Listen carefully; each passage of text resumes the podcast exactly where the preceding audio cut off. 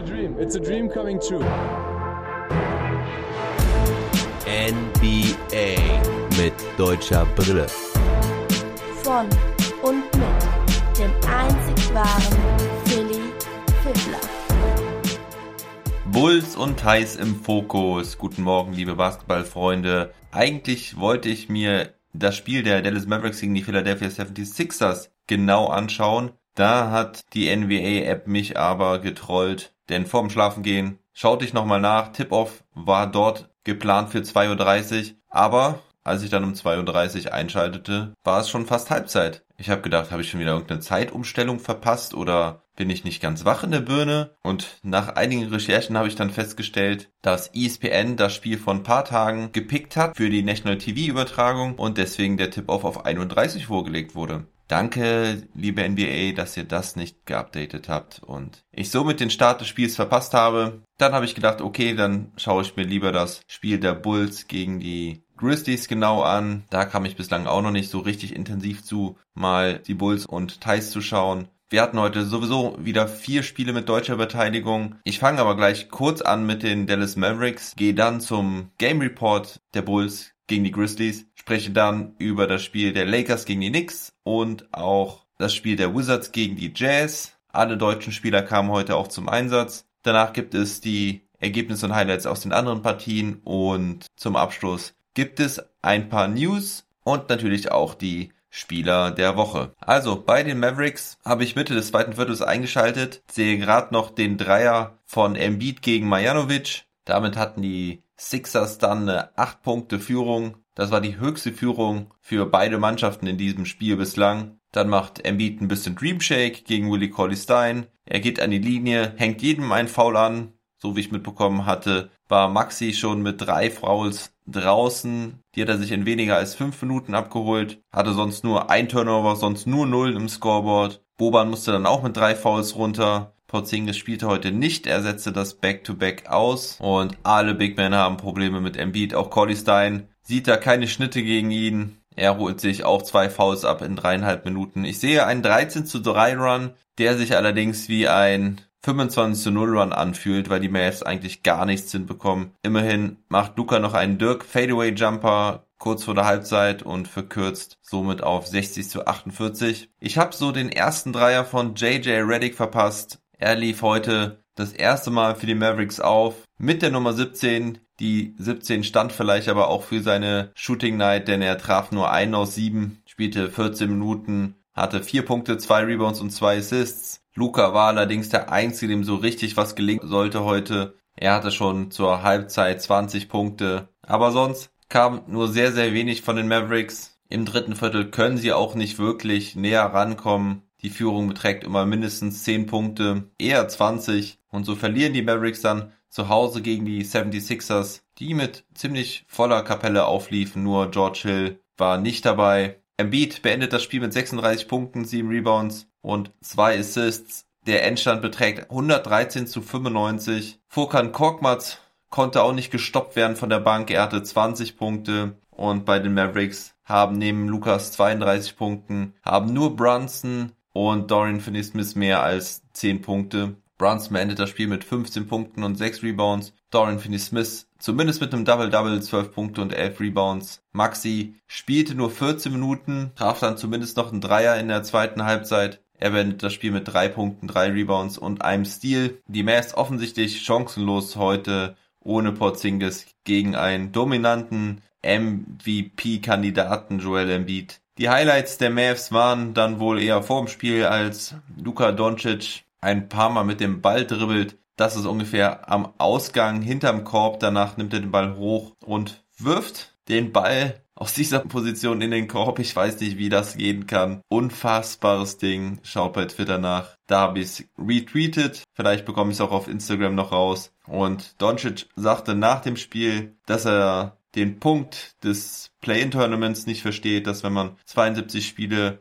spielt, um sich eine Position in den Playoffs zu erkämpfen und dann mit zwei Spielen komplett raus sein kann. Also kritisiert da diesen Modus. Ich bin ja ein Freund von diesem Modus. Ich finde das eigentlich sehr cool und spannend. Allerdings verstehe ich da auch seine Ansicht. Hat er ja auch nicht ganz unrecht mit. Das ist schon sehr bitter, wenn du dann Siebter oder Achter wirst und dann vielleicht auch ein schlechtes Matchup bekommst und dann in zwei Spielen raus bist. Auf der anderen Seite feiere ich halt extrem diese Do-or-Die-Games, die wir sonst nicht sehen in der NBA. Ansonsten, Nicolo Melli spielte 10 Minuten, hatte auch schnell zwei Fouls an der Backe, beendet das Spiel punktlos. Tim Hardaway Jr. hatte neun Punkte, trifft drei aus neun. Willie Colley Stein eben ja schon angesprochen, machte sein erstes Spiel nach der offensichtlichen Corona-Erkrankung. Für ihn war es aber ein übles Comeback. Keine Punkte, nur zwei Rebounds in zehn Minuten. Dann bleibt eigentlich nur noch zu sagen, dass nach dem Spiel Seth Curry und Rick Carlisle sich so eine halbe Umarmung gegeben haben, die Hände geschüttelt haben und kurz miteinander geredet haben. Also zwischen den beiden scheint auch alles gut zu sein. Und die Mavericks spielen am Mittwoch wieder und zwar gegen die Memphis Grizzlies. Und damit auch die Überleitung zum nächsten Spiel. Die Grizzlies spielten heute nämlich zu Hause gegen die Chicago Bulls. Die Bulls gewannen die letzten sechs Spiele gegen die Memphis Grizzlies. Gegen sie haben sie die mit Abstand beste Bilanz in den letzten drei Saisons. Die Bulls mit Satoranski, Lavin, Williams, Young und Vucevic mit der Starting Five unterwegs, mit der sie auch unterwegs sein wollen. Nur Garrett Temple fehlte verletzt. Bei den Grizzlies fehlten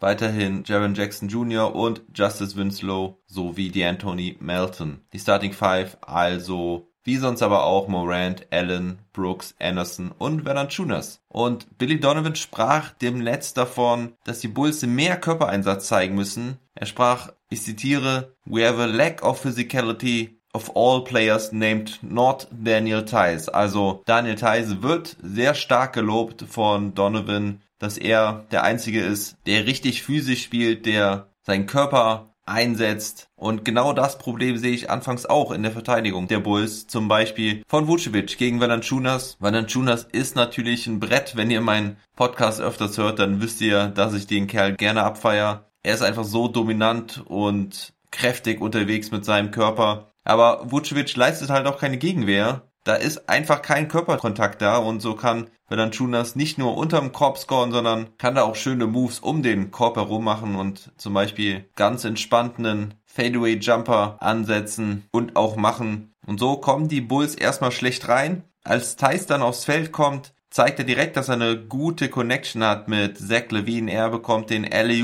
Pass von ihm, den er per Korbleger verwandelt. Dann macht Tyson Pumpfake gegen Xavier Tillman an der Freiwurflinie, zieht dann zum Korb, macht das Ding rein mit Foul. 11 zu 2 Run mit Thais auf dem Feld, 22 zu 22 nach dem ersten Viertel. Und auch das zweite Viertel eröffnet Thais mit einem Baseline-Jumper, hat dann einen, einen Assist auf Levine in die Ecke für drei. Thais mit zwei weiteren Dunks. Thais ist heiß. Die Grizzlies nehmen ein Timeout, aber Thais macht auch weiter. Pick and Roll mit Kobe White. Er macht acht Punkte in den ersten drei Minuten des zweiten Viertels, macht dann noch einen Jumper aus der Mitteldistanz und geht dann mit sieben aus acht und 14 Punkten sowie einer acht Punkte Führung vom Feld. Ganz starke Passage von Daniel in diesem zweiten Viertel. Doch dann starten die Grizzlies einen Run. Ja Morant hat nun auch ein paar nasty Plays dabei, nachdem er bislang noch nicht so groß in Erscheinung getreten war. Mit einem Euro-Step faked er die Defense und legt den Ball rein und dann hat er noch einen Alley-Oop-Dunk aus dem Fast Break. Aber der Run der Grizzlies hat auch mit Valanciunas zu tun, der jetzt wieder auf dem Feld ist. Da kann dann auch Thais zurück auf dem Parkett nicht viel gegen tun. 47 zu 48 zur Halbzeit. Die Bulls kommen gut aus der Kabine. Levine direkt mal mit einem fetzenden Dank. Doch Moran zeigt, dass er das auch kann. Wieder ein Alley-Oop-Dunk da kommt er diesmal über die Baseline angelaufen. Grayson Allen passt ihm den Ball zu. Morant gefühlt fünf Sekunden in der Luft, schmettert das Ding rein. Wenn das nicht das Top-Play der Nacht ist, dann weiß ich es auch nicht. Dann muss es schon ein Game Winner oder ein Dank von Nate Robinson sein, der irgendwo spontan gesigned hat in der NBA. Aber Vucevic spielt jetzt auch besser, macht defensiv einen besseren Job, vor allem beim Ausboxen gegen Valanciunas und trifft vorne zwei Dreier. Thais kommt wieder rein, ist vorne nun etwas ruhiger, wird aber auch besser verteidigt. Hinten bringt er allerdings seinen Impact. Die Bulls könnten in der Offensive mehr aus ihren Möglichkeiten machen. Kobe White sehr unglücklich mit einigen Turnovern. Die Pfiffe gehen aber auch nicht gerade zu seinen Gunsten. Er bekommt einen Kick-Out-Call. Den Wurf hatte er reingemacht. So ein Call sieht man auch sehr, sehr selten in der NBA. Auch wenn er richtig war, keine Frage. Aber bitter, hätte er den Fuß einfach drin gelassen, hätten die zwei Punkte gezählt. So ist er ziemlich am Hadern und bekommt in der letzten Situation in diesem dritten Viertel auch kein Foulpfiff für sich. Da wurde er dann doch schon klar geschubst von Tyus Jones. Aber diese negative Körpersprache von Kobe White werde ich in Zukunft weiter beobachten. Er schaut für mich sowieso ziemlich oft rein, als würde er gleich anfangen zu weinen. Und wenn wir bei mangelnder Körpersprache sind, dann müssen wir auch über Lauri Markan sprechen. Der wirkt für mich total neben sich. Ich weiß nicht, ob unmotiviert oder ängstlich oder ohne Selbstbewusstsein. Er beendet die Nacht auch ohne Punkte, nimmt in 16 Minuten drei Würfe, hat zwar sieben Rebounds und zwei Assists, aber das ist nicht der Lauri Markan, den wir uns gewünscht haben beim NBA Draft. Der Finne nimmt in den letzten Spielen sowieso ziemlich wenig Würfe. Da wünscht man sich doch mit ein bisschen mehr Aggressivität. Dennoch führen die Bulls 74 zu 70 nach den drei Vierteln. Thais trifft jetzt seine Dreierversuche leider nicht, beschwert sich dann auch einmal zu heftig, holt sich ein Technical ab, als Dylan Brooks einen Offensivrebound holen kann. Aber Thais zeigt auch wieder, dass er den Ball gut verteilen kann. Schöner Assist auf Williams, der endlich seine ersten Punkte macht. Er ebenfalls nicht aggressiv genug bislang in dem Spiel. Dann hat Thais noch einen schönen Dank, nachdem er seinen Körper gut gegen Brandon Clark einsetzt. Ein bisschen Bullyball spielt er da. Doch dann verletzt sich Thais bei einem Dankversuch am Finger. Da hat ihm Kyle Anderson den Ball aus der Hand geschlagen. Und ich könnte mir vorstellen, dass das wieder der Daumen ist, mit dem er ja vor einigen Wochen schon seine Probleme hatte bei den Celtics. Thais kann dann aber später wieder zurückkehren aufs Feld. Er wird auch gebraucht, denn das Spiel ist jetzt ausgeglichen 83-83 Mitte des vierten Viertels. Jetzt tun die Bulls sich aber schwer, gute Würfe herauszuspielen. Levines Pull-Up-Threes gehen nicht rein. Dafür dominiert Valanciunas wieder die Zone. Thaddeus Young von den Bulls ist der einzige, der scoren kann. Er bislang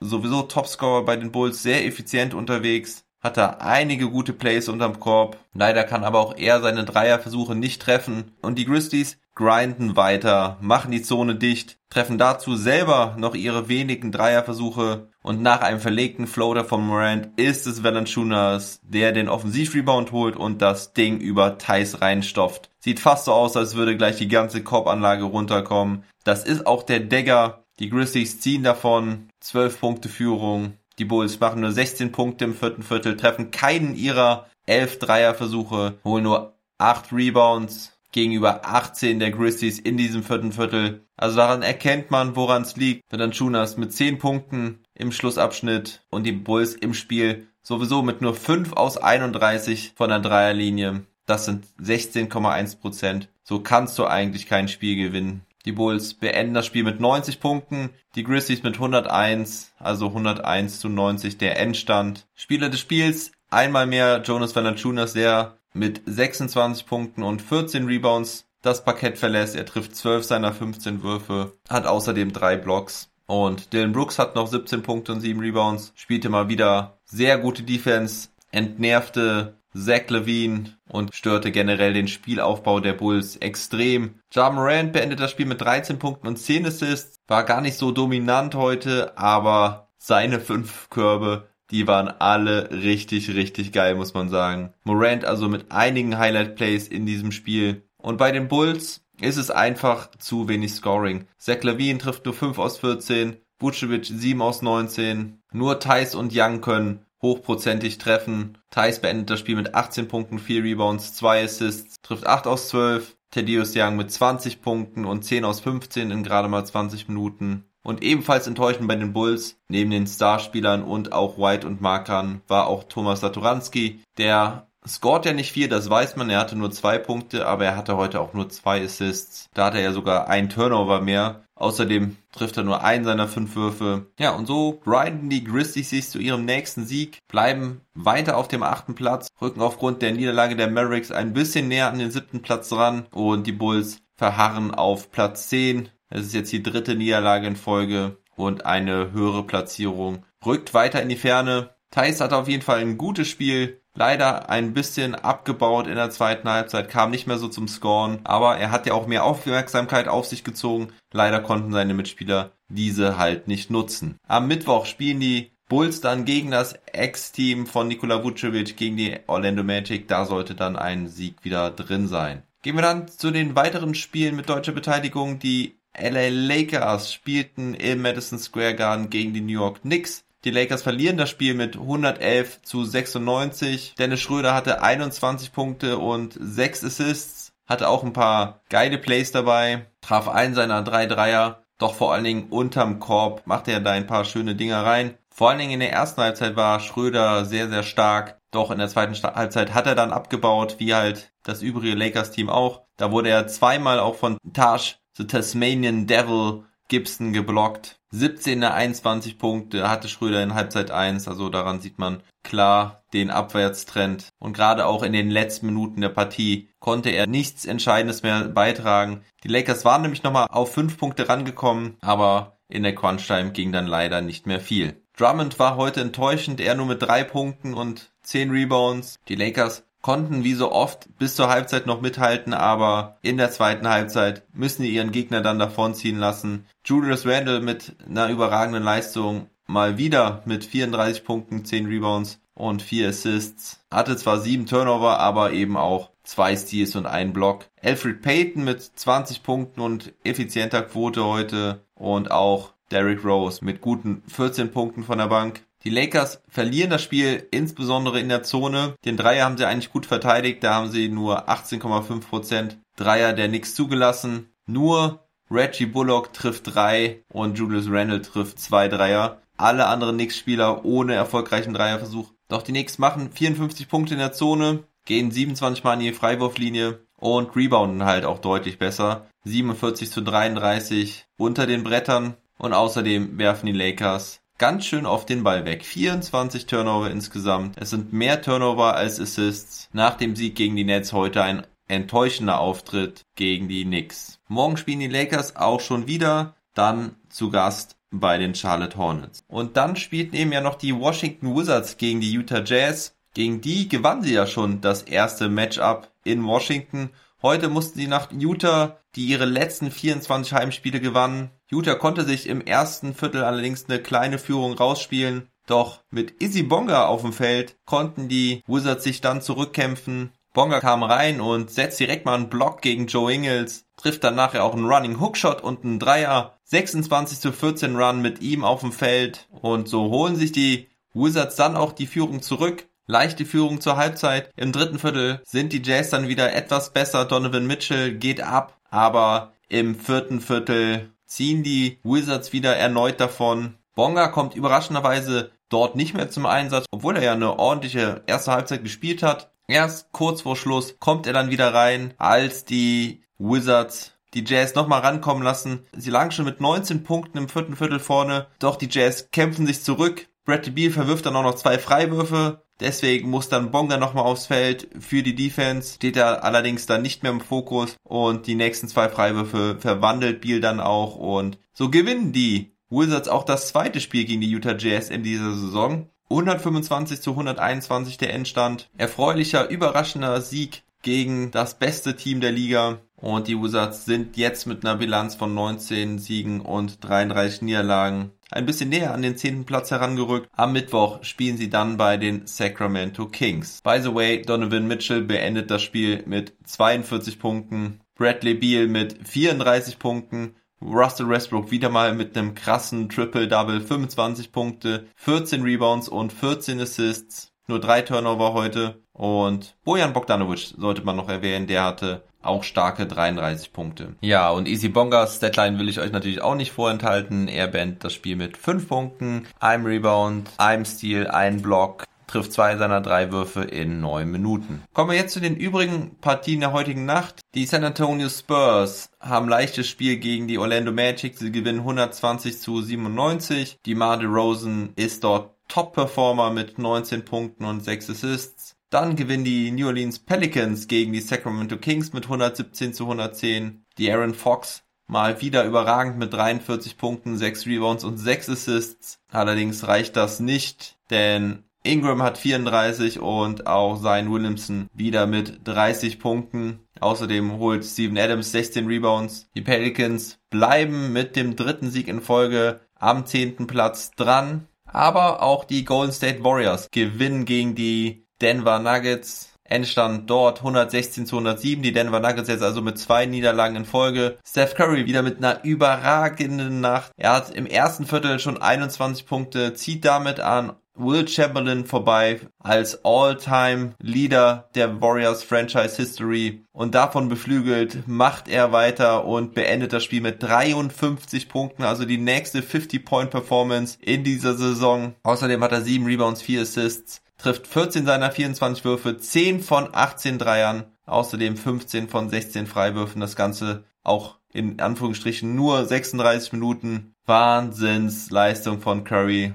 Da muss ich mir nachher auf jeden Fall noch ein Highlight-Tape von angucken. Auf Seiten der Nuggets war Jokic Topscorer mit 27 Punkten, 12 Rebounds und 8 Assists und Michael Porter Jr. trifft auch recht gut mit 24 Punkten. Allerdings treffen die Nuggets insgesamt nur 8 ihrer 26 Dreierversuche und damit sogar weniger als Steph Curry alleine. Und das letzte Ergebnis der heutigen Nacht ist das Spiel der Phoenix Suns gegen die Houston Rockets. Die Suns gewinnen 126 zu 120. Devin Booker hat 24 Punkte, 7 Rebounds, 7 Assists und auf Seiten der Rockets Top-Performer Christian Wood mit 25 Punkten, 15 Rebounds. Und dann hätten wir eigentlich noch das Spiel der Nets gegen die Timberwolves gehabt, aber da gibt es wieder traurige Nachrichten aus Minnesota, denn es wurde mal wieder ein dunkelhäutiger Mann erschossen. Dante Wright, 20 Jahre alt, wurde von einem Officer erschossen. Daraufhin gab es wieder Proteste in Minnesota. Ein Baseballspiel wurde abgesagt und eben auch dieses Basketballspiel. Es wird eventuell kommende Nacht nachgeholt, wenn sich die Lage wieder beruhigt. Natürlich gab es auch direkt wieder einige Stimmen aus der NBA. Greg Popovich hat sich zum Beispiel gemeldet und traurig festgestellt, dass es immer wieder und wieder passiert. Tja, es ist wirklich traurig, aber es ist gut, dass so darauf aufmerksam gemacht wird. So, und dann kommen wir zu den News des Tages. Da gibt es eigentlich nur ein paar Verletzungsupdates, die ich euch nennen möchte. James Wiseman hat sich einen Meniskusriss zugezogen. Das war nicht heute Nacht, sondern schon gestern oder sogar vor zwei Tagen. Er wird wohl die Saison weiter ausfallen. Ich denke nicht, dass er nochmal zurückkommen wird, sondern dass man ihm Zeit geben wird, sich richtig zu erholen. Auch Patrick Beverly, der LA Clippers, hat sich vor ein paar Tagen verletzt. Jetzt kam raus, die Hand ist gebrochen. Er wird drei bis vier Wochen fehlen. Vielleicht ist er damit aber dann auch zu den Playoffs schon wieder zurück. Und über Victor Oladipos Verletzung hatte ich gesprochen. Er hat sich ja so ein bisschen das Knie gestaucht gegen die Lakers. Man konnte jetzt keinen Riss oder dergleichen ausmachen. Allerdings ist es halt auch das Knie, was ihm in den Jahren zuvor schon so Probleme gemacht hat und man überlegt noch genau, wie man mit dieser Verletzung umgehen möchte. Zu guter Letzt habe ich dann noch die Play of the Week für euch. Zum einen ist das im Osten nicht Russell Westbrook, natürlich nicht, sondern es ist Jason Tatum. Ja, gut, der hatte natürlich auch seine 53 Punkte Nacht, hat außerdem 31,5 Punkte, 8,5 Rebounds und 3,8 Assists im Schnitt gehabt. Die Celtics gewinnen auch drei ihrer vier Spiele und Westbrook konnte mit seinen überragenden Leistungen die Wizards halt nicht alleine zum Sieg führen. Da musste dann schon noch Bradley Beal dazukommen. Im Westen ist es Paul George, der diese Woche wirklich auch richtig überragend war. Er hatte 33,7 Punkte, 5,7 Assists und eine Dreierquote von 60,9% Die Clippers, ja auch mein Team der Woche, alle Spiele gewonnen in der letzten Woche und daher Paul George Spieler der Woche. Ja, das war der Pod für heute. Heute wieder der Aufruf. Kommt und supportet meinen Pod. Ab 2,50 Euro im Monat könnt ihr schon dabei sein und somit auch Einfluss auf das Programm von NBA mit deutscher Brille nehmen. Dann könnt ihr mir sagen, was ihr hören wollt, welche Teams ihr bevorzugt hören wollt und auf was ihr Wert legt bei den Inhalten. Also klickt auf den Link, um auf meine Homepage zu kommen. Da findet ihr alles weitere sehr, sehr schnell. In dem Sinne, macht's gut, bleibt gesund und never stop ballin'.